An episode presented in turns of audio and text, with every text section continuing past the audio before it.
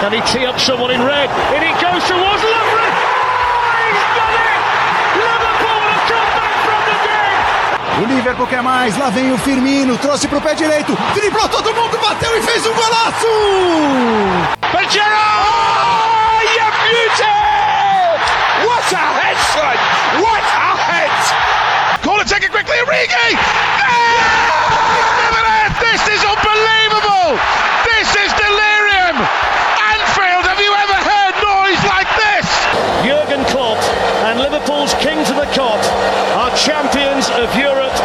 Again.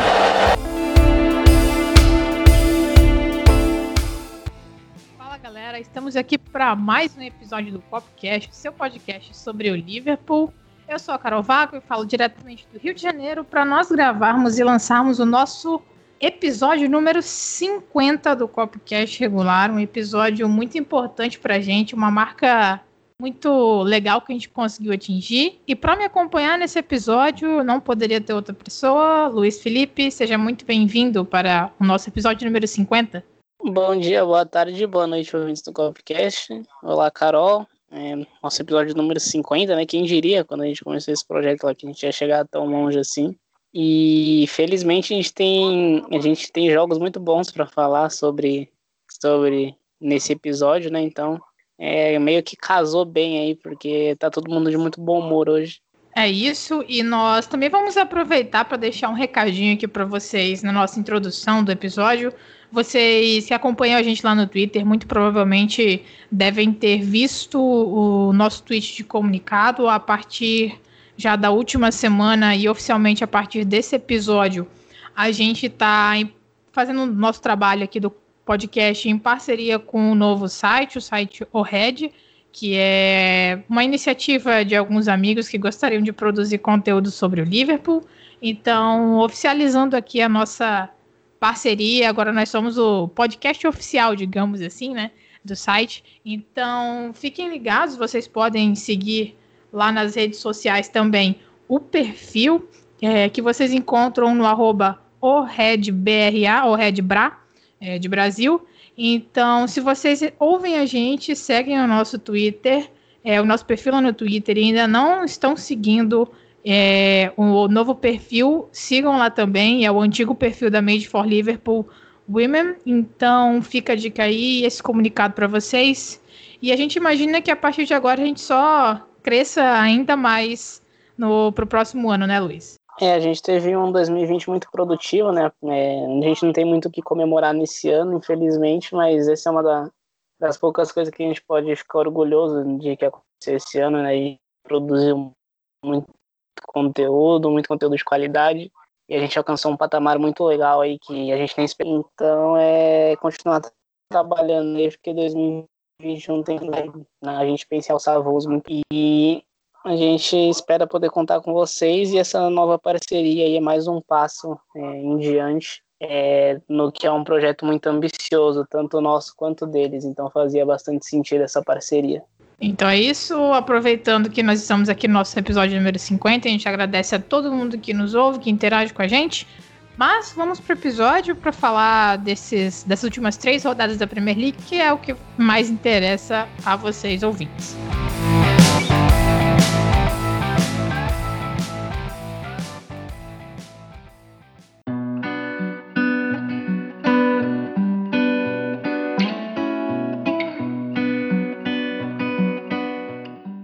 Como a gente sempre obedece a ordem cronológica aqui no Copcast, quando a gente vai comentar sobre os jogos, é, infelizmente a gente vai ter que falar da partida que foi provavelmente a mais decepcionante das últimas três de Premier League. É, a gente concluiu aquela maratona de jogos que tinha Champions League classificados com tranquilidade para a próxima fase. Já conhecemos o nosso próximo confronto, mas as últimas três semanas oh, desculpa, os últimos três jogos eles têm sido focados é, na Premier League e infelizmente o nosso primeiro bloco a gente vai ter que falar de um tropeço do Liverpool, um jogo em que na mesma rodada o, o Tottenham também tropeçou, também empatou e a gente teve a oportunidade de assumir a liderança contra o Fulham, mas também tropeçamos. Foi uma rodada que foi bastante ruim, acredito que para todos os times ali do Big Six. E nós estamos incluídos, infelizmente, nisso. Depois a gente conseguiu assumir a liderança, mas vamos primeiro então focar nesse jogo contra o Fulham, fora de casa, em que o Liverpool foi a campo bem completinho, né? Alisson no gol, Arnold, Matip, Fabinho e Robertson na defesa, Curtis Jones, Jordan Henderson e Winaldo no meio, Salah, Firmino e Mané, um jogo que o Liverpool não entrou em campo praticamente nos 30 primeiros minutos, né? É, a gente basicamente perdeu 30, 35 minutos ali de jogo. É, o Fulham é, entrou com muita energia, parece que entrou numa rotação um pouco maior que a nossa.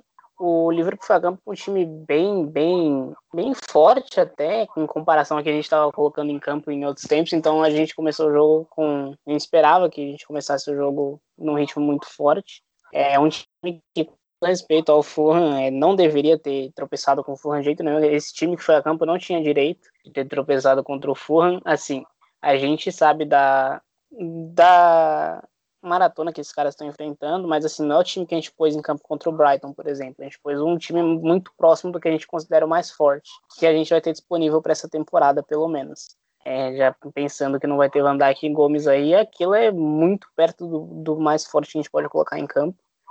E o Liverpool perdeu muito tempo de jogo, sofreu o gol, podia ter sofrido mais, não fosse isso, que fez uma grande partida retornando. E é isso, acho que o livro perdeu 35 minutos de jogo, é, foi muito complacente, sofreu o gol, podia ter sofrido mais, não fosse o Alisson. E quando entrou no jogo, é, tarde demais, né? Criou bastante até é, no segundo tempo, não bastante em termos de finalizações, assim, grandes chances, mas a gente criou bastante oportunidade que acabou não se materializando. Algumas acabaram se materializando só, né? o goleiro fez algumas boas defesas, e não foi o bastante, a gente conseguiu um empate, mas não foi o bastante. Era uma rodada que tinha sido muito promissora para a gente, porque muita gente tinha tropeçado, como você falou. E é difícil até achar alguns destaques positivos, mas a gente vai falar mais do segundo tempo, né, que foi quando a gente mudou a chave e a entrada do Minamino. É, e aí é como você falou, o Liverpool desperdiçou 30, 35 minutos ali do primeiro, do primeiro tempo, e isso ficou, assim, bastante refletido nos lances que a gente lembra com mais facilidade. O, o Fulham já teve uma chance é, antes, de, antes mesmo de fazer o gol, em um lance que agora me falha a memória de quem foi a finalização, mas o Alisson teve uma ótima intervenção, jogou a bola para escanteio. E assim, os números do primeiro tempo e do segundo tempo, eles têm uma diferença absurda. E a gente separa exatamente eles dessa forma para passar para vocês, porque dá para ver claramente que o Liverpool entrou numa rotação muito abaixo do Fulham no primeiro tempo. E o próprio Henderson admitiu que isso que, que, foi um problema e que eles deveriam ter entrado no jogo é, muito mais cedo do que aconteceu. E a gente observa que provavelmente depois disso é, o time aprendeu uma lição. E aí, quando a gente pega esses dados do primeiro tempo, o Fulham teve mais finalizações que o Liverpool.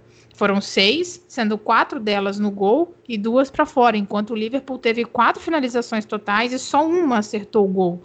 Então, assim, é, o Fulham, por conta desses 30, 35 minutos iniciais, uh, ele foi amplamente melhor no primeiro tempo. O Liverpool poderia, e até acho que a gente pode dizer com tranquilidade, que deveria ter saído com um prejuízo muito maior do primeiro tempo, mas no fim das contas, quando a gente vai olhar depois para o segundo tempo, as coisas mudaram um pouquinho mais.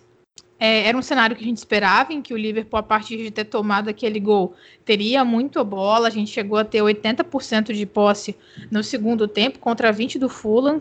Oito finalizações, cinco no gol, mas foi um jogo bem mais complicado. Que se o Liverpool tivesse entrado é, para ganhar, para jogar de verdade antes, a gente provavelmente não teria se, se comprometido tanto é, nesse placar.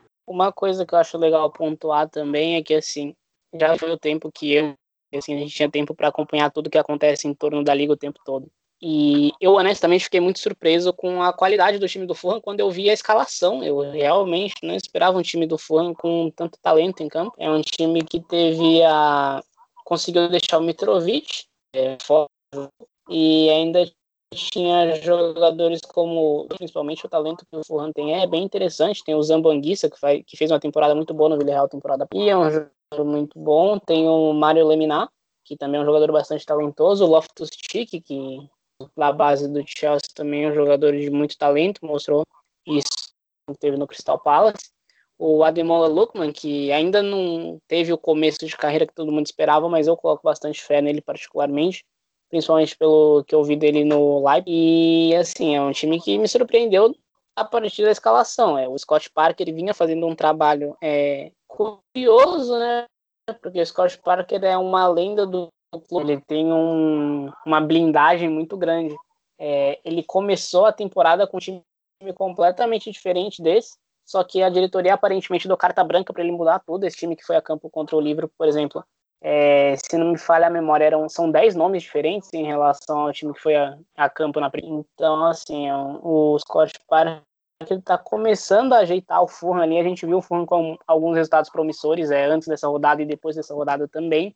Então é algo que me surpreendeu bastante. E eu acho que próprio, os próprios jogadores em campo, lógico que o Klopp não, e a gente sabe que, que a nossa comissão técnica leva todos os jogos muito a sério, mas assim, é na cabeça do jogador, às vezes é um pouco difícil você assimilar que você tem que entrar todos os jogos com a mesma pegada. A gente sabe que o ideal é isso, mas a gente sabe que numa maratona como que a gente teve, tem jogos que os jogadores naturalmente tiram um pouco mais o pé. Eu acho que o Fulham surpreendeu muitos jogadores do Liverpool em campo, que não esperavam é, tanta energia, não esperavam ser atacados tanto tempo todo. E crédito para eles e para o Scott Parker, que souberam aproveitar os dois mil torcedores é, no estádio é, muito bem. O Craven Cottage sempre foi um lugar que a gente teve muito trabalho e que a torcida teve um fator muito legal é, para o lado do Fulham. Então, assim, muita coisa aconteceu que tornou esse jogo muito mais difícil do que deveria, e eu acho que tem que dar muito crédito também ao Fulham e ao Scott Parker, que foram muito corajosos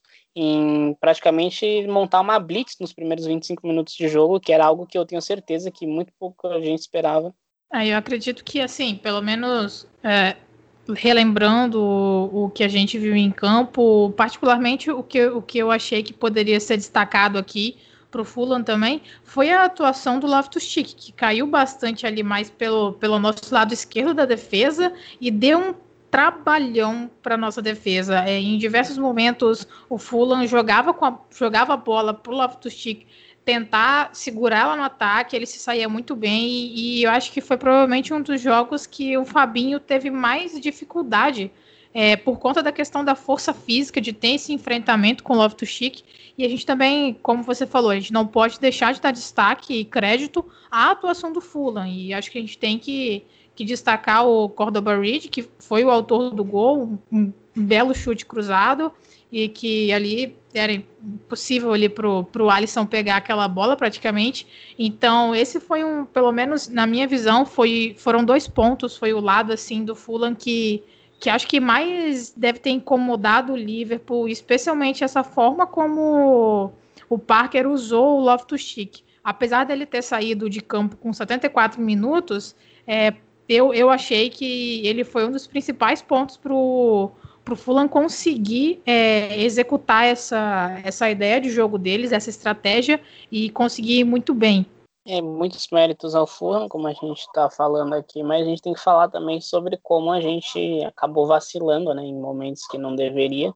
O, a gente teve muita sorte de terminar o primeiro tempo só com 1 a 0 contra, essa é a verdade. É, tem que agradecer muito ao Alisson e, e assim, o, o Liverpool não deve, por melhor que o Fulham tenha jogado, o Liverpool não deveria ter passado o aperto que passou. E o jogo muda a partir do segundo tempo por dois motivos. Acho que o primeiro é óbvio, que é a chacoalhada que a equipe deve ter tomado no intervalo, ou deve ter se dado também. Né? A gente sabe que o Klopp, é, que o Klopp certamente falou algumas coisas, mas a gente sabe que a gente tem muitos líderes em campo que não deixa, que certamente não estavam felizes com a performance, que devem ter trocado uma, uma palavra ou outra no intervalo. É, e a entrada do Minamino, né? A entrada do Minamino muda o jogo pra gente, porque ele oferece uma, ele entra no meio campo, né? Para quem não lembra, no em, quando a gente contratou o Minamino, eu particularmente acreditava que ele seria usado como um 8, e ele tem sido usado como um 8 mais nessa temporada do que no trio de ataque, até porque a gente tinha o Diogo Jota até certo tempo, antes da lesão dele. Então, a gente tem visto bastante do Minamino no meio campo, eu acho que é uma posição bem legal para ele, porque ele é um jogador muito energético, ele pressiona muito bem, ele acha ótimos espaços em campo, e eu acho que a entrada dele mudou bastante o jogo pra gente. Das poucas chances que a gente realmente transformou em finalização, tiveram participação direta do Minamino, seja roubando a bola, seja induzindo erros no campo de defesa do Fulham, ou até abrindo espaço para outros defensores. Tem um lance do Mané também, que, que se sai o gol do Henderson, perdão, a finalização do Henderson, que o Arreolá defende, se sai o gol ali, é, a jogada nasce toda do, da ação do Minamino, de roubar a bola ali perto da área. Então, assim, eu acho que ele injetou uma energia que a gente estava precisando e eu acho que foi um jogo que, que fez bem para a confiança dele. Acho que ele precisava de uma atuação desse, desse nível uma atuação que ele realmente mudasse o jogo para a gente, que ele, que ele se provasse uma boa opção, porque ele é um jogador de muitos momentos, até agora a carreira do Minamino no Liverpool foi muitos quases, né? Ele teve muitos momentos onde ele faz tudo certo, mas por algum motivo algo dá errado. Então ele foi, acabou sendo sempre jogador do quase, ele ficou marcado muito por isso. E é, até esse jogo contra o Fulham, se a gente for parar para pensar, né? Porque ele teve um impacto muito grande, a gente conseguiu um empate, mas ele não teve nenhum momento assim com a bola decisivo que você fala, putz, esse, esse, essa jogada deu a vitória pra gente, ou pelo menos essa jogada deu um empate pra gente. O impacto dele foi muito mais no, no coletivo do que como uma ação individual. E isso é muito mais difícil de você mensurar. Então, mesmo assim, acho que é uma performance que deu muita confiança para ele. É a única coisa boa que dá para tirar desse jogo, inclusive, na minha opinião, além do além do Alisson, obviamente mas a nossa defesa sofreu muito com a velocidade do Fulham. É, um, um dos poucos problemas que a gente vai ter durante a temporada com o Fabinho e o Matip juntos é que eles não são particularmente rápidos, então a gente vai sofrer com ataques mais velozes. A gente já viu isso contra o Brighton, que não era o Matip, mas era o Net Phillips, que também não é um jogador rápido. A gente sofreu bastante contra o Brighton, a gente sofreu agora nesse jogo contra o Fulham, contra ataques mais velozes. Então, assim, é um problema que a gente vai ter que lidar, e vai ter que fazer alguns ajustes, obviamente. A gente viu já algum desses ajustes contra o Tottenham e é algo que a gente vai falar mais para frente nesse jogo. Mas assim, é, é um resultado que prejudica muita gente. Não parece tanto agora porque a gente venceu nossos dois jogos seguidos e foram duas vitórias muito importantes, mas é um resultado que são dois pontos perdidos, podem fazer muita falta lá na frente. E óbvio, é muita, muitos times vão enfrentar problemas essa temporada, muitos times vão derrubar pontos que não deviam. É, o, o Liverpool não é o único que vai fazer isso, é, e a gente está um pouco meio mal acostumado mesmo, mas mesmo assim, acho que lá na frente esse resultado a gente pode vir a lamentar, mas não é algo que, que vá transformar o, é, a positividade que o clube está tendo agora, o momento positivo que a gente tem, em algo negativo. Só acho que é algo que pode fazer falta lá na frente, mas não é algo que eu vou perder sono é, a respeito disso. E só para confirmar uma informação que eu dei aqui, é, eu falei que o do, da primeira rodada do Fulham comparado a esse estava muito mudado. Os únicos jogadores da primeira rodada que foram titulares contra o Liverpool foram o Ivan Cavaleiro, o Harrison Reed, não, perdão, Harrison Reed saiu do banco. Então, o Ivan Cavaleiro e só. O Ivan Cavaleiro foi o único jogador, realmente, foram 10 mudanças. O Ivan Cavaleiro foi o único jogador da primeira rodada do Fulham contra o Arsenal a jogar contra o Liverpool é, como titular. O Harrison Reed entrou no segundo tempo. É, o Abubakar Camara também entrou no segundo tempo. E demais foram os únicos jogadores o, que tiveram nesse, nesses dois jogos. Então dá para ver que o Scott Parker fez muitas mudanças é, em como o Fulham joga. Ele tem achado essas soluções. E é interessante você ter um ídolo no, como treinador por causa disso, né? Você pode, você tem esse respaldo para fazer essas mudanças todas e a gente está vendo bastante resultado, porque o Fulham começa a escapar um pouquinho. É, parecia já que estava morto, né? Parecia que ia cair. E agora o Fulham começa a dar algum sinal de vida. Ainda brigando lá embaixo, mas dá algum sinal de vida. E só aproveitando que você já pegou esse gancho das substituições pro, do Fulham, da primeira rodada para esse jogo, e você falou do Minamino, a entrada do Minamino também aconteceu por conta de um problema nas costas que o Matip teve. Salvo engano, foram alguns espasmos musculares que incomodavam muito. E foi só por isso que ele saiu. E a partir daquele momento a gente ficou sem qualquer é, zagueiro de ofício em campo. A gente teve o Henderson na zaga junto com o Fabinho, então foram dois meio-campistas.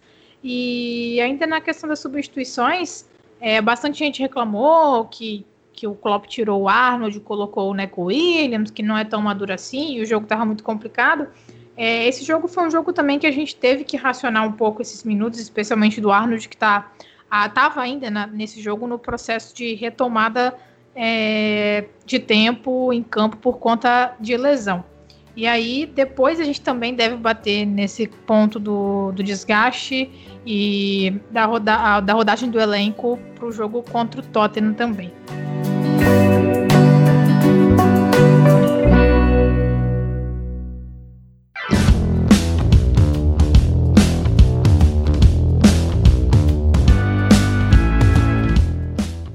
E agora nós vamos falar nesse nosso segundo bloco Provavelmente o jogo que era dos recentes um dos mais esperados pela forma como a tabela se desenhou ao longo desse início de campeonato. O Liverpool foi a campo para enfrentar o Tottenham e em casa, felizmente, conseguimos manter é, a nossa sequência de invencibilidade com uma vitória. O Liverpool foi a campo para esse jogo com alguns problemas, alguns desfalques, e a gente tinha uma dúvida, especialmente ali na zaga, quem seria o, o provável companheiro do Fabinho. É, estávamos na dúvida se talvez seria o Nat Phillips, seria o Rhys Williams, se Klopp surpreenderia e repetiria a escalação do Henderson, que aconteceu no segundo tempo contra o Fulham, mas no final das contas nós fomos a campo com Alisson, Alexander Arnold, Rhys Williams, Fabinho e Andrew Robertson na defesa, Curtis Jones, Jordan Henderson e o Hinaldo no meio, Salah, Firmino e Mané na frente. Então nós tivemos apenas essa uma modificação né, do time titular, já que o Matip não estava disponível por conta desses espasmos musculares nas costas que ele sentiu. O próprio Klopp comentou que a equipe de fisioterapia do Liverpool fez o possível para que ele estivesse disponível para o jogo, mas conhecendo o histórico de lesões do Matip, foi importante também não arriscar e perdê-lo por mais tempo ainda já que ele é hoje o nosso único zagueiro do time principal, o sênior, que a gente chama, né? É disponível para jogar. Acho que o, o, a forma que o jogo aconteceu, Luiz, foi mais ou menos do que todo mundo imaginava, né? Tottenham predominantemente dando a bola para o Liverpool e o Liverpool tentando martelar é, a defesa do Tottenham a maior parte do tempo, Porém, no único momento ali no, no primeiro tempo que o Tottenham conseguiu sair daquela pressão alta inicial, daquela daquela energia que o Liverpool estava colocando em campo para recuperar a bola lá na frente, já no ataque, eles conseguiram um empate depois que o Liverpool já tinha conseguido fazer um gol num chute desviado do Salah que encobriu o Lohri, não tinha o que fazer. Mas acho que a gente pode pegar muito bem eh, esse primeiro tempo e mostrar que foi um tempo que a gente pode resumir como um sinônimo de dominância praticamente em campo, né? Sim, sim, a performance do performance do Liverpool no primeiro tempo foi uma das coisas que a gente teve na temporada inteira. Acho que melhor do que a gente teve no, no jogo contra o Arsenal, melhor do que a gente teve já com 10 homens contra o Chelsea também. Acho que é um dos principais jogos que a gente fez da temporada inteira, principalmente esse primeiro tempo e que fica marcado por, por esse gol do som também, né? Porque assim, foi, foi um cochilo que a zaga deu, é, e isso que é o difícil. Eu, eu brinquei bastante com o Mourinho no fim do jogo, porque assim, a gente, a gente adora e odeia o personagem do Mourinho ao mesmo tempo, né? A gente ama odiar o Mourinho porque a gente ama o Mourinho porque ele é necessário pro futebol quando é contra a gente. E, e é assim que as coisas vão ser. Eu admiro muito o trabalho do Mourinho, acho que, por mais que eu tenha brincado bastante com o resultado, sobre nossa dominância e tal, eu acho que foi um jogo muito bom do Tottenham. É, eles tinham um plano do que eles queriam fazer, eles executaram muito bem. E assim, se, se, dá, se dá certo, é algo que vai para os livros de história, né? vai para o folclore do Mourinho. Mas a gente tem um time muito bom e a gente contou também com um tequinho de sorte, né? Porque a gente estava precisando. E muita qualidade, mas o Tottenham mesmo só teve, só teve, falaram muito sobre como o Tottenham igualou o jogo no segundo tempo, mas assim, o Tottenham teve 15 minutos de dominância e assim, não, não acho que não chega a ser dominância, foram, foram 15 minutos de trocação, porque o Liverpool respondia também, é, mais timidamente, mas respondia. mas pelo primeiro tempo que o Tottenham fez de praticamente não atacar, só atacou realmente fazendo gol, os primeiros 15 minutos do segundo tempo dá a impressão de que o Tottenham voltou completamente diferente, de fato, voltou atacando muito mais, criando chances, a gente respondeu também, foi um jogo muito legal de se assistir, mas eu acho que a, a narrativa por trás desse jogo é um pouco de, do, do que foi passado na mídia e nas redes sociais, acho que é um pouco diferente da minha percepção, porque para mim, por mais que o Mourinho tenha feito um plano de jogo muito bom no primeiro tempo e tenha funcionado, ele perdeu o jogo no segundo tempo com uma substituição dele. É, o Tottenham voltou com 15 minutos muito bom, pressionando a gente, criando chances e tudo mais, e daí fez uma substituição muito errada, na minha visão, obviamente. Quem sou eu para questionar o Mourinho, que conhece futebol muito mais que eu, mas eu particularmente acreditei que essa substituição é, prejudicou muito o Tottenham, que foi a entrada do Lucas Moura no lugar do Los Céus. É, a gente que assiste futebol há muito tempo, a gente tem essa ideia de que se você tira um volante ou um meio campista e põe um atacante, você automaticamente está sendo mais ofensivo. Mas quando você tira um jogador como o Lo Celso e coloca o Lucas Moura em campo, é, o Lucas Moura não é um jogador bom ofensivamente. Eu falo isso há muito tempo. Tanto eu coloco ele e o William mais ou menos na mesma prateleira ali de jogadores que eu não quero ver no meu time nunca porque são jogadores completamente inoperantes. Eles podem, eles têm talento bastante para achar alguma jogada um tempo um, um tempo ou outro, mas eles são por boa parte do tempo inoperantes. E daí o Mourinho tira o Lo Celso, que era, na minha opinião, o melhor jogador do, do Tottenham em campo, e coloca o Lucas Moura para marcar a lateral, basicamente. Ele coloca o Lucas Moura para marcar o Robertson e ele muda para um 4-4-2, ele deixa o meio campo com Royberg e Sissoko, que são dois jogadores que não ajudam muito, se nada, na progressão de bola, então ele perdeu muito da progressão de bola que levava ele ao ataque. É, ele ganhou na força defensiva ali pelo lado esquerdo, porque o Lucas Moura realmente acompanhava o Robertson até o fim, o tempo todo, isso é algo que ele faz mesmo. É uma, da, uma das qualidades assim, o Mourinho fez uma substituição que tirou todo o ímpeto ofensivo do Tottenham, a gente conseguiu é, ganhar o meio campo de novo, graças à substituição, começou a martelar, martelar, e cada vez recuava mais o Tottenham, é, que já se defendia no 4-4-2 e começava a lançar bolas longas para o som o tempo todo, e no, no fim do jogo a gente conseguiu o gol por, por insistência, né? Uma jogada muito bem ensaiada no escanteio, inclusive, acho que quem, quem puder ver na, quem puder procurar algo no Twitter ou no YouTube sobre como essa jogada foi ensaiada mesmo, sobre os movimentos coordenados dessa jogada, algo muito interessante de se ver, porque o Henderson faz um bloqueio de basquete no Dyer e isso força o Alderweireld a ficar num 2 contra 1, um, né? Ele fica com o Firmino e com o Rhys Williams. O Rhys Williams, com todo aquele porte grande dele e a impulsão, é um jogador que obviamente chama mais atenção. O Alderweireld acaba indo para o Rhys Williams e deixa o Firmino sozinho. O Firmino consegue cabecear graças a essa situação de dois contra um que nasce quando o Henderson faz um pouquinho de basquete no Dai. Que muita gente reclamou que é falta, mas isso acontece na área o tempo todo. E assim, foi muito menos falta do que a do Salah é, contra o Fulham, por exemplo, que ele sofreu no, no gol do Fulham. Mas enfim, é, não vamos falar sobre a arbitragem aqui, é uma regra que a gente tem. Então, para mim é isso. O Mourinho praticamente é, abriu mão de atacar quando ele faz a substituição, chamou a gente para o campo de ataque, a gente conseguiu é, ganhar o controle do meio campo de novo. E a partir daí, é, por pura insistência, a gente criou chances. O Loris fez uma ótima partida. É, ele faz uma defesaça no chute do Mané que bate no travessão em seguida.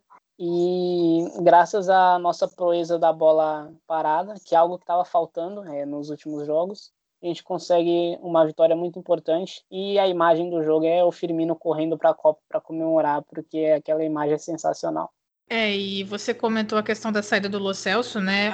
O próprio Mourinho falou que tirou o Lo Celso por conta é, do cartão amarelo que ele já tinha, um cartão amarelo que ele recebeu de forma muito merecida, mas aí é óbvio que o Mourinho vai dar, vai puxar para a narrativa dele, o personagem que todo mundo sabe que ele é, falando que forma como o Liverpool e a nossa comissão estava é, reclamando, facilmente nós conseguiríamos forçar uma expulsão do Lo Celso, mas é como você falou, o Tottenham a partir dali perdeu um pouco dessa capacidade também de ligar mesmo o, o meio-campo e a, a, defesa com o ataque, porque foi uma única finalização que o Tottenham deu no primeiro tempo foi uma finalização do gol do som que veio numa enfiada de bola do Lo Celso. Então, a, o Lo Celso estava contribuindo demais na marcação, é um cara extremamente intenso que consegue e consegue estar tá contribuindo, contribuindo muito na marcação e muitas vezes até um pouco é, de, com uma força um pouquinho desproporcional na minha visão,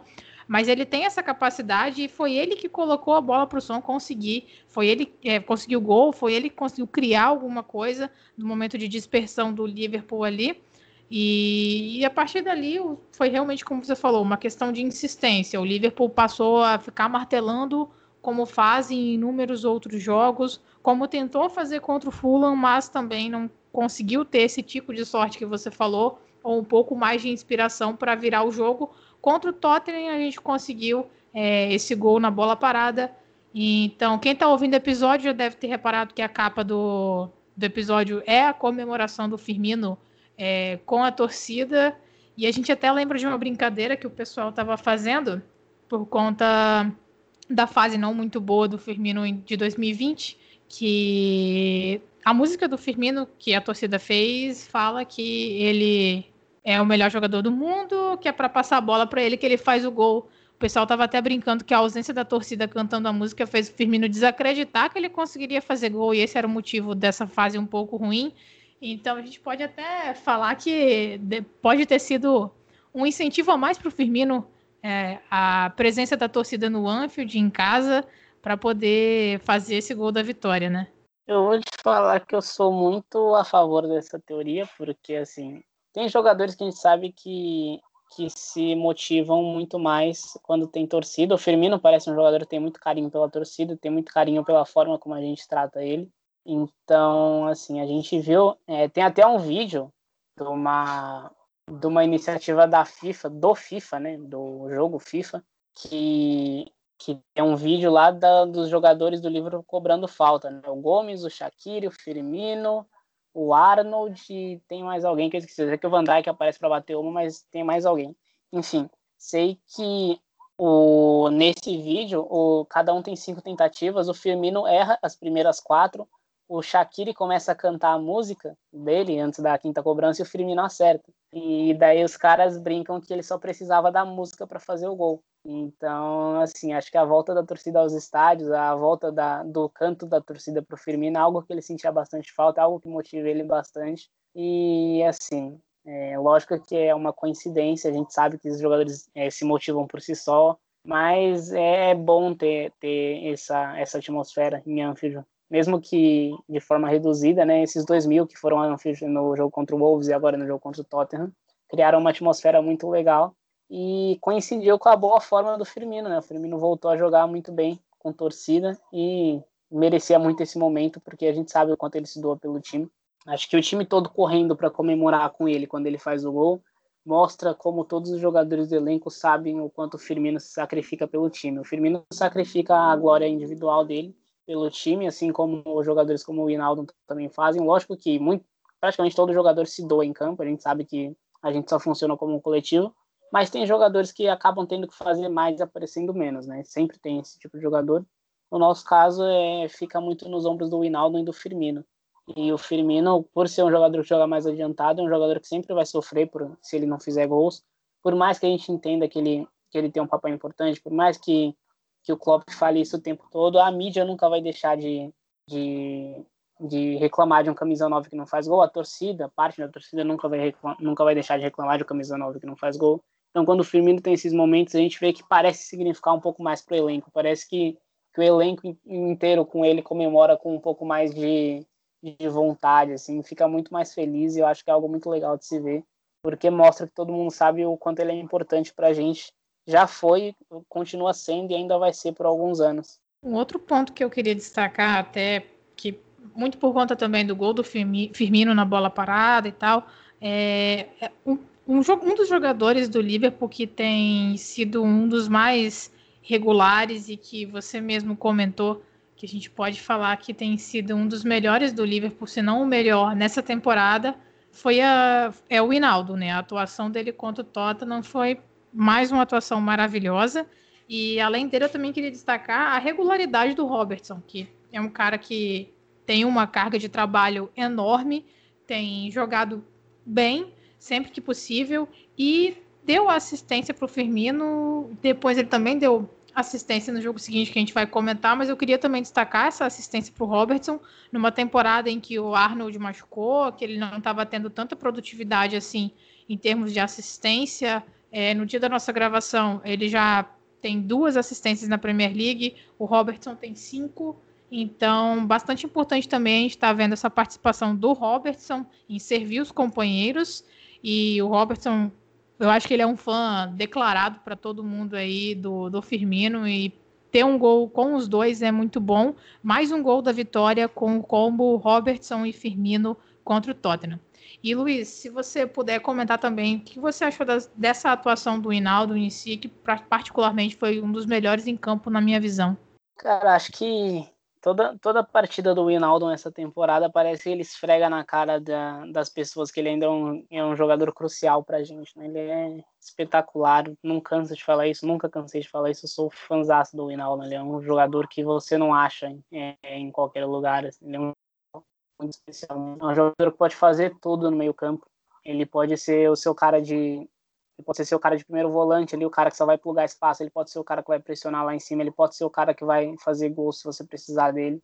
É, ele tem muito da, da versatilidade do Milner, só que eu acho que a diferença dele pro Milner é que assim, quando o Milner joga improvisado, você sabe o que esperar dele em qualquer lugar. O Milner no meio campo, o Milner na lateral, o Milner na ponta é o mesmo jogador, ele oferece para você sempre a mesma coisa. O Inaldo é um camaleão, ele consegue se adaptar é, ao que é pedido dele. Se é pedido para ele só ficar defendendo, ele só vai ficar defendendo com maestria, ele só vai cobrir espaços, ele vai ser o jogador mais inteligente de campo, ele não vai perder é, em áreas perigosas. Se você pedir para ele atacar, ele vai ser o cara que vai chegar dentro da área o tempo todo, ele vai ser o cara que vai finalizar, ele vai ser o cara que vai chegar é, nas bolas aéreas também, ele é o cara que vai te oferecer gols, ele é o cara que pode te oferecer um último passe. Então, assim, é, ele é um jogador que se adapta muito bem a qualquer coisa que é pedida e ele merece muito, muito esse reconhecimento. Como você falou, eu acho ele um dos melhores da temporada. Para mim, é, se eu tivesse que ranquear hoje, seria Salah, Winaldon e Robertson, provavelmente. São, foram os três citados aí. O Fabinho também, até pela adaptabilidade, merece ser citado, porque tem, fazer, tem feito uma temporada muito boa como zagueiro. Mas acho que eu fico muito feliz vendo o Winaldo jogar bem, porque se criou uma narrativa de que a gente não precisava mais dele, de que quando parecia que a gente não ia contratar o Thiago, é, muita gente descontou essa raiva no Winaldo, que foi extremamente injusto.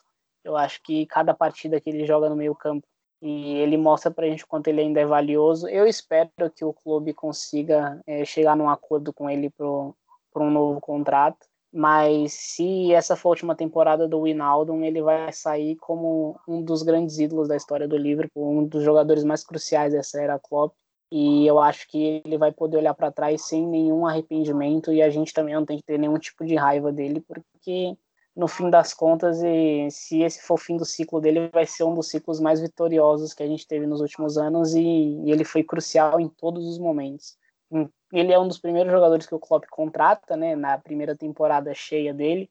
Ele contribui muito como um meio-campista ofensivo, é, marcando gols importantes, dando assistências importantes, é, sendo por muitas vezes o, o nossa maior arma de gols, além do trio de ataque, lógico. Então, assim, daí na, na segunda temporada ele já muda completamente o estilo de jogo para ser um jogador muito mais seguro, é um jogador muito contribui muito mais defensivamente para a forma do time. Então, é um jogador que deixou a marca dele no Liverpool e eu espero que essa não seja a última temporada dele, porque vai ser muito difícil substituir o Hinaldo, muito mesmo.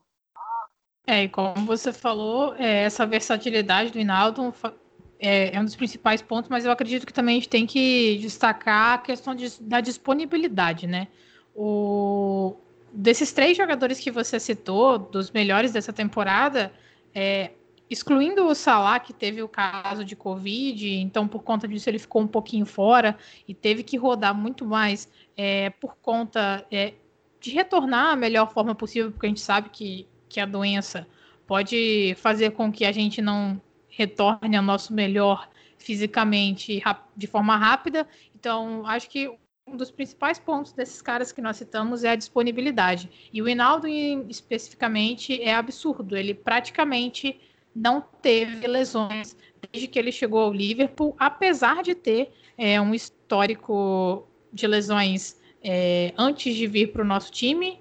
E, e assim, é, é, um cara extremamente disponível, importante que não, não há dúvida de que você pode contar com ele para quando você precisar e para o que você precisar. Essa versatilidade, esse estilo camaleão do, do Hinaldo que você falou, fez com que ele já atuasse em diversas posições e marca gols, dá assistências. É, se a gente retornar um pouquinho nos jogos, contra o Overhampton ele marcou um gol também, então dá para é, exemplificar com um jogo relativamente recente essa importância e a versatilidade que ele tem em campo então acho que é indiscutível que caso o Liverpool perca o Hinaldo vai ser assim uma perda quase que é, irreparável, muito difícil de você substituir em termos de disponibilidade, de versatilidade e de entrega também em campo, porque enquanto ele está em campo ele tá ele é sensacional. E aí eu até gostaria de trazer uma, um ponto que o Klopp comentou após o jogo, que antes desse jogo contra o Tottenham, o próprio Rinaldo estava no vestiário falando, gritando com todo mundo: não vamos deixar acontecer hoje o que aconteceu com a gente no jogo contra o Fulham. Nós não podemos usar o luxo de não jogar por 30 minutos, especialmente porque o Tottenham é um time extremamente perigoso, extremamente letal, e a gente viu isso, onde na única oportunidade que o Tottenham teve no primeiro tempo, eles marcaram o um gol. Achei legal que você trouxe essa essa fala no Klopp também, né, para ilustrar uma coisa, porque assim, eu lembro que quando saiu a na temporada passada, o Klopp fez uma ele falou na imprensa, né, que, que tiveram uma reunião sobre quem seriam os capitães, não mudaram o primeiro e o segundo, que eram Milner e que eram Henderson e Milner porque não seria necessário. E ele sabe que se ele fizesse essa votação, todo mundo ia votar em Henderson e Milner do mesmo jeito, então ele manteve do jeito que estava. Mas para escolher terceiro e quarto capitães, né, caso Milner e Henderson não estivessem em campo, é, e as escolhas foram Van Dijk, no terceira, como terceiro capitão, que parecia uma escolha óbvia, e a quarta foi o Winaldo, que surpreendeu muita gente, porque o Winaldo não parece um jogador vocal. E assim, eu acho que, primeiro, que existem diferentes tipos de liderança, né? O Gerrard não era um capitão muito vocal, ele era um cara que liderava por exemplo. O Carragher era muito mais vocal do que ele, e o Gerrard liderava sendo o melhor jogador o tempo todo, é, trabalhando no alto nível em qualquer, seja em campo, seja no treinamento, seja em qualquer tipo de brincadeira de bobinho, assim, o, o, o Gerrard era sempre o melhor jogador, porque ele liderava, por exemplo, e eu acho que o Hinaldo, bom, pelo menos para mim, ele sempre parecia esse jogador que lidera, por exemplo, né, o cara que vai é o cara que vai colocar o sarrafo lá no alto e vocês têm que acompanhar. E esse exemplo do Klopp também dá a entender que ele é muito vocal no vestiário, mesmo que em campo ele não pareça tão vocal.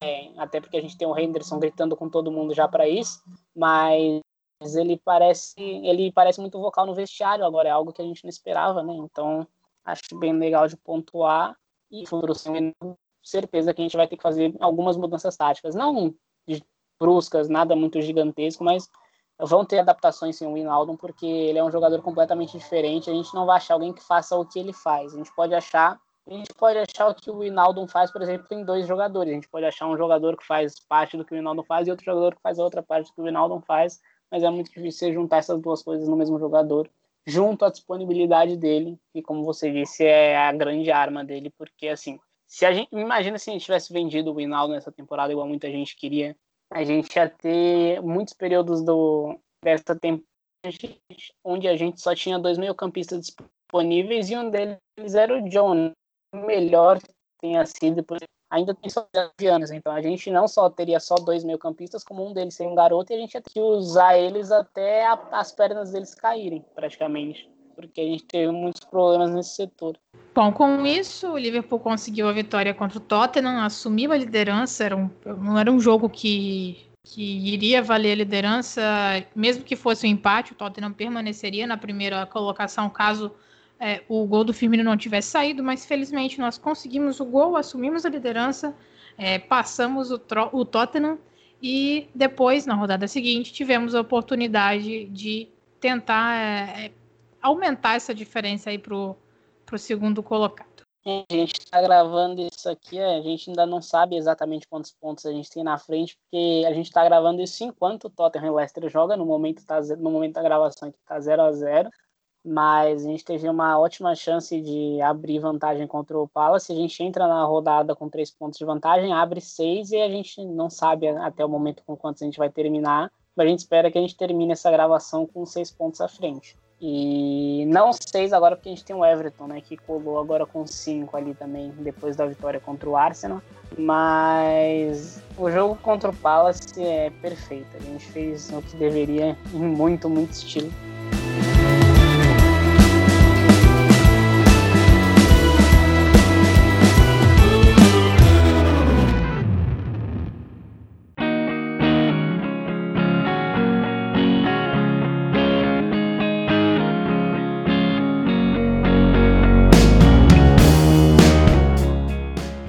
Nós vamos para o jogo que todo mundo imaginava que seria difícil. Crystal Palace fora de casa, um dos times que é a pedra no sapato do Liverpool. Mas é, para falar desse jogo eu vou trazer uma declaração do Luka Milivojevic, meio-campista do Palace, que define muito bem como foi esse jogo. O Milivojevic comentou que ele nunca passou por uma situação como essa desse jogo em campo o Liverpool foi completamente impiedoso. Quando teve oportunidade de fazer o, os gols, fez e teve uma atuação que a gente pode dizer assim, uma das principais e maiores da história do nosso clube. Ah, vale lembrar que esse 7 a 0 é, a, é, o, é um placar do Liverpool que se torna a segunda, segunda maior goleada fora de casa na história do time é, o maior placar é um 8 a 0 contra o Stoke City no ano de 2000 e esse 7 a 0 entra com uma das maiores goleadas fora de casa do Liverpool. A gente foi a campo com Alisson, Arnold Matip retornando dos problemas que o deixaram fora do jogo contra o Tottenham, Fabinho e Robertson. No meio, Nabi Keita retornando também da recuperação de lesão, Henderson, Winaldo novamente e o trio de ataque estava um pouquinho modificado. Nós tivemos Mané, Firmino e Minamino jogando no ataque esse jogo. O Minamino que inclusive abriu o placar e abriu a porteira para essa goleada maravilhosa. Olhei o placar muito cedo, né? Eu lembro que quando o jogo começou, tudo que eu tava pedindo era a gente falou aqui como a gente teve problemas com ataques mais rápidos, né? E se tem uma coisa que o ataque do, do Palace tem é velocidade e habilidade. Zaha, Easy e o Ayu também são jogadores muito bons, é, então tudo para dar muito trabalho. Deram muito trabalho, né? É difícil, é complicado você falar isso sobre um jogo que, que você fez certo. Liverpool facilmente ter saído do intervalo empatando. Então, assim, é muito complicado. Um jogo tinha sido tudo para ser muito complicado, foi muito complicado até certo ponto, mas que o Liverpool transformou em um jogo fácil. Né? O Minamino fez um belíssimo gol. É, eu, eu, particularmente, achei que ele tinha errado né, em dominar aquela bola em vez de pegar de primeira, mas quando a gente vê o replay, a gente vê que, que a dominada que ele dá e o corte que ele dá no Klein são cruciais pro gol. Inclusive, coitado do Klein, tá procurando o Minamino até agora. E daí para frente, o, o Palace foi muito perigoso até uns por volta dos 30 minutos ali do primeiro tempo. O Palace poderia e até deveria ter pelo menos empatado o jogo, só que faltou capricho, né, para o time do Palace. O que sobrou de capricho para a gente faltou para eles. Foi praticamente a história do no primeiro tempo. É todas as todas as vezes que a gente chegou, a gente chegou com muito perigo e marcou gols o Palace não conseguiu transformar as chances que eles tiveram em finalizações, porque por pelo menos três vezes eles saíram em condições de chegar com superioridade numérica dentro da nossa área e acabar escolhendo a opção errada e acabar nem materializando isso numa finalização. Então a gente tem um pouco de sorte nesse sentido, mas foi um resultado muito merecido é, pelo que, pela nossa precisão, porque toda vez que a gente chegava, é, a gente marcava praticamente, e é muito difícil para um adversário conviver com isso. E depois do. Quando ele que faz o quarto gol, assim que volta do intervalo praticamente, o jogo acaba ali. E, e o que acontece depois é praticamente o, o Klopp só, como eles falam na Inglaterra, é mostrando os músculos, né? Quando você tá forte, assim, você, você quer mostrar os músculos. O Klopp, depois do 4 a 0 colocou o Salah em campo para mostrar os músculos, para mostrar a força, para mostrar para a liga que a gente está vivo e que, e que vai ser muito difícil tirar esse título da gente. E aí tem um dado bastante interessante desse jogo, é como você falou, é, o quarto gol praticamente matou o jogo, então só relembrando, o quarto gol aconteceu aos 52 minutos, um golaço do Henderson, e um fato muito curioso desse jogo foi o nosso número de assistentes. Todos os sete gols tiveram uma assistência de um jogador diferente, é, eu fiz uma pesquisa bem rápida, bem breve aqui, e dentre as maiores goleadas do Liverpool ali, é, eu não encontrei um jogo em que já eram contadas as assistências. A gente tem que lembrar que durante muito tempo na história do futebol, as assistências não eram computadas, não eram contadas, não era uma estatística importante para o jogo. Então, dentre todos os jogos com estatísticas computadas de goleadas do Liverpool aí, com pelo menos sete gols, a gente não teve na nossa história um outro jogo que a gente tem encontrado aqui em que nós tivemos sete assistentes diferentes em um único jogo. Uma marca bastante expressiva, bastante importante e que eu acho que o, o Luiz vai querer falar sobre o Mané também na atuação nesse jogo, porque ele já comentou ali, fez um pré-jogo bastante interessante sobre a seca do Mané e como ele poderia desencantar nesse jogo e não deu outra, né?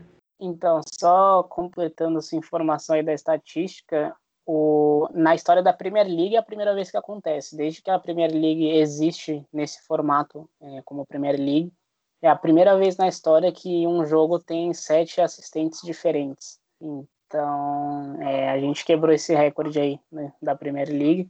E o Mané é assim, eu tenho falado bastante que eu vinha contribuindo para o time de, de jeitos. A seca começava a incomodar ele, você via isso. Tanto que a, a seca incomodava tanto ele que depois que ele fez o gol, ele ficou bravo por ter sido substituído, foi mais gols e que ele queria desencantar. É, para quem não sabe, eu fiz o pré-jogo eu fiz o pré-jogo e o pós-jogo no. Na verdade, o pré-jogo foi um trabalho conjunto com a Carol, mas eu também fiz um texto sobre a seca do Mané nesse novo projeto nosso aí do Warhead.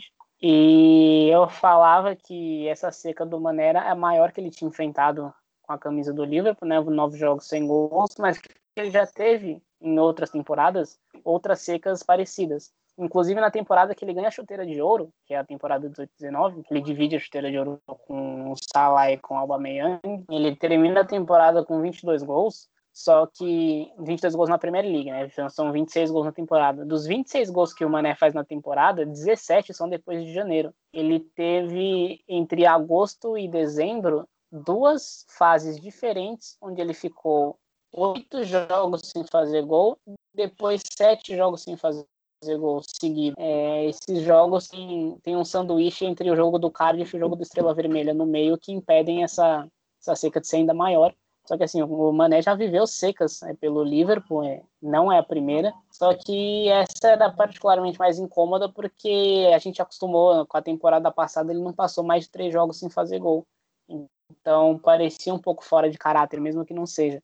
E o Crystal Palace, antes desse jogo, era a equipe que ele tinha mais feito gols com a camisa do Liverpool. É empatado com o Arsenal, ele tinha feito seis gols em cada time e ele tinha a chance de se tornar o maior artilheiro da história do confronto pelo lado do Liverpool. Né? O Ian Rush tinha sete gols contra o Crystal Palace e o Mané tinha seis. Se o Mané fizesse pelo menos um gol, ele empataria e foi o que aconteceu. Hoje, junto ao Ian Rush, o Mané é o jogador que mais fez gols no Crystal Palace com a camisa do Liverpool. E ele podia ter feito mais, né? até por isso ele sai bravo. Ele fica muito bravo por ser substituído. Inclusive, as fotos dele no banco são extremamente engraçadas.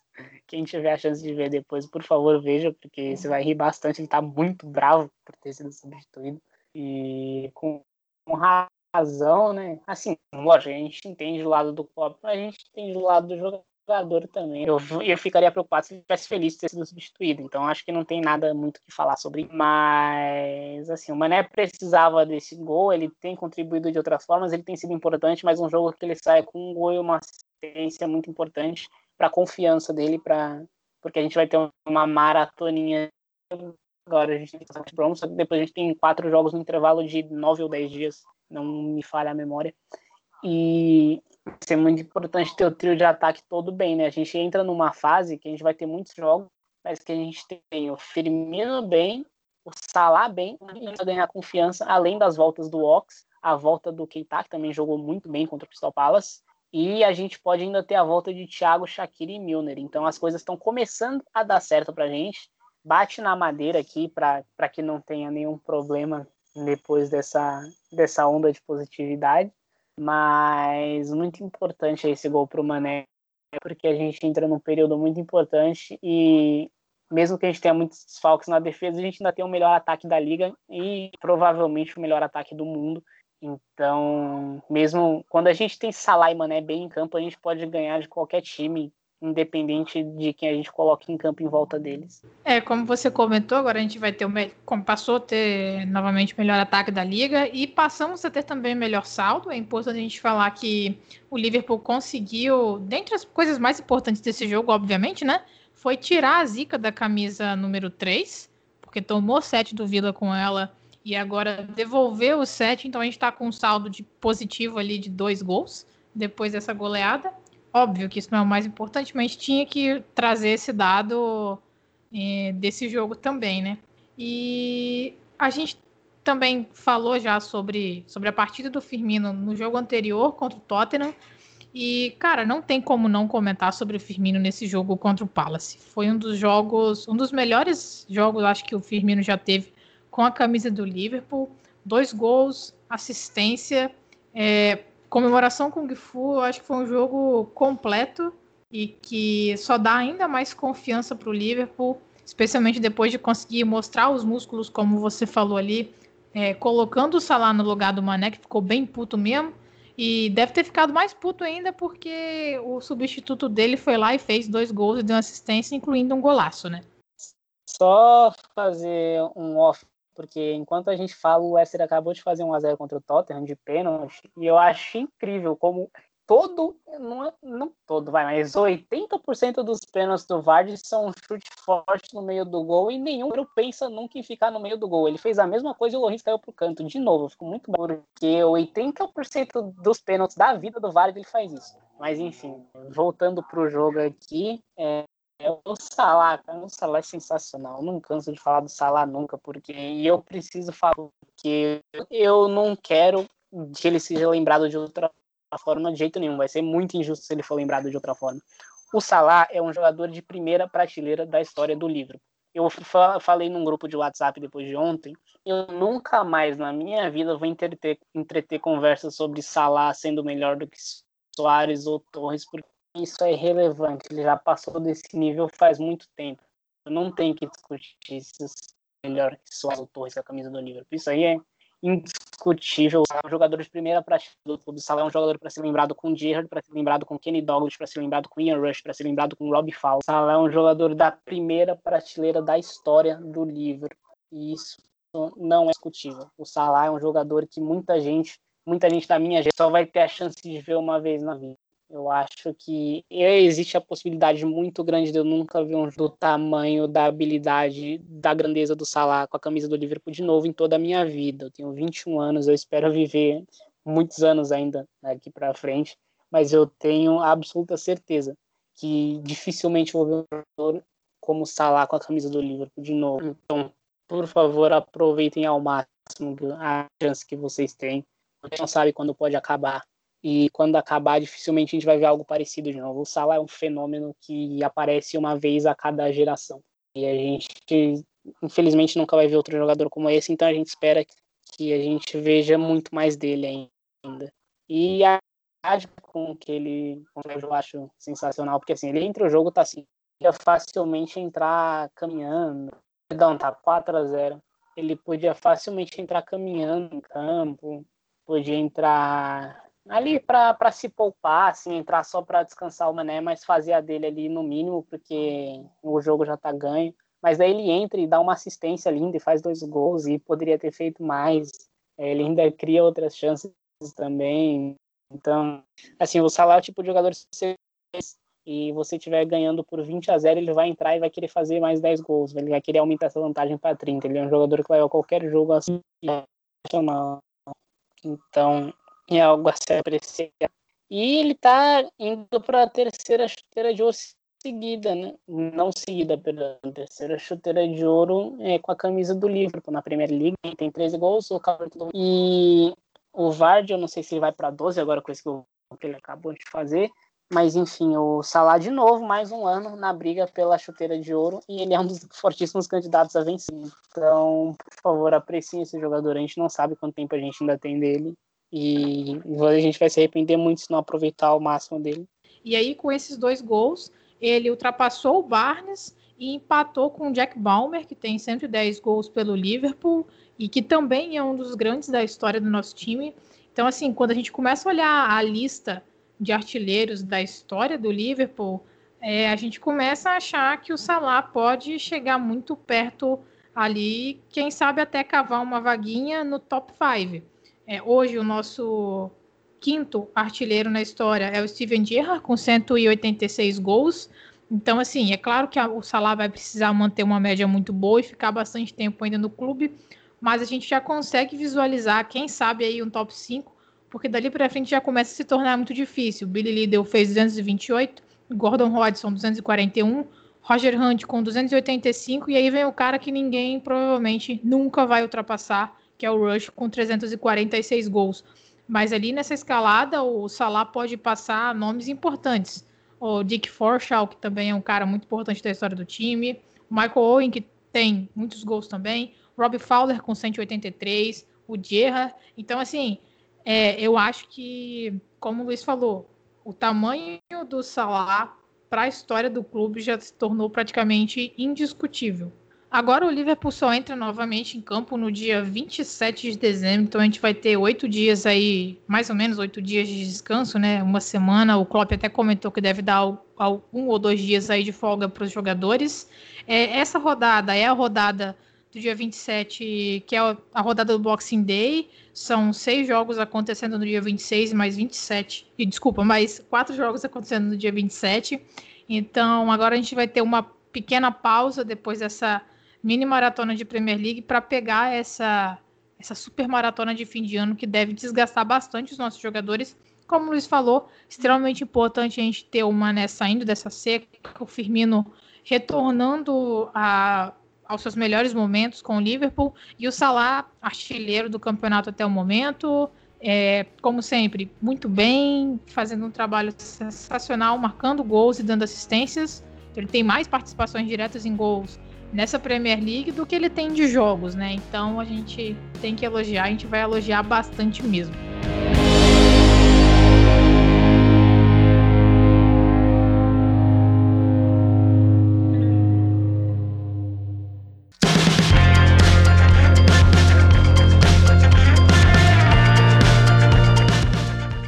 Então é isso, galera. A gente vai ficando por aqui mais um episódio. Felizmente a gente está falando de da maior parte do tempo desse episódio de coisas boas. Fiquem ligados que vai ter mais coisa interessante aí nesse fim de ano, conteúdo um pouquinho diferente para vocês também. Fiquem de olho que a gente vai estar tá soltando um Corner Take and Quickly, Corner Take and Quickly bastante interessante para vocês. No mais, a gente retorna depois dessas rodadas de Boxing Day, de fim de ano, com mais um programa comentando sobre como vai ser esse balanço da maratona de Premier League em dezembro e início de janeiro. Luiz, muito obrigada pela sua participação e a gente se vê aí no próximo episódio. Valeu!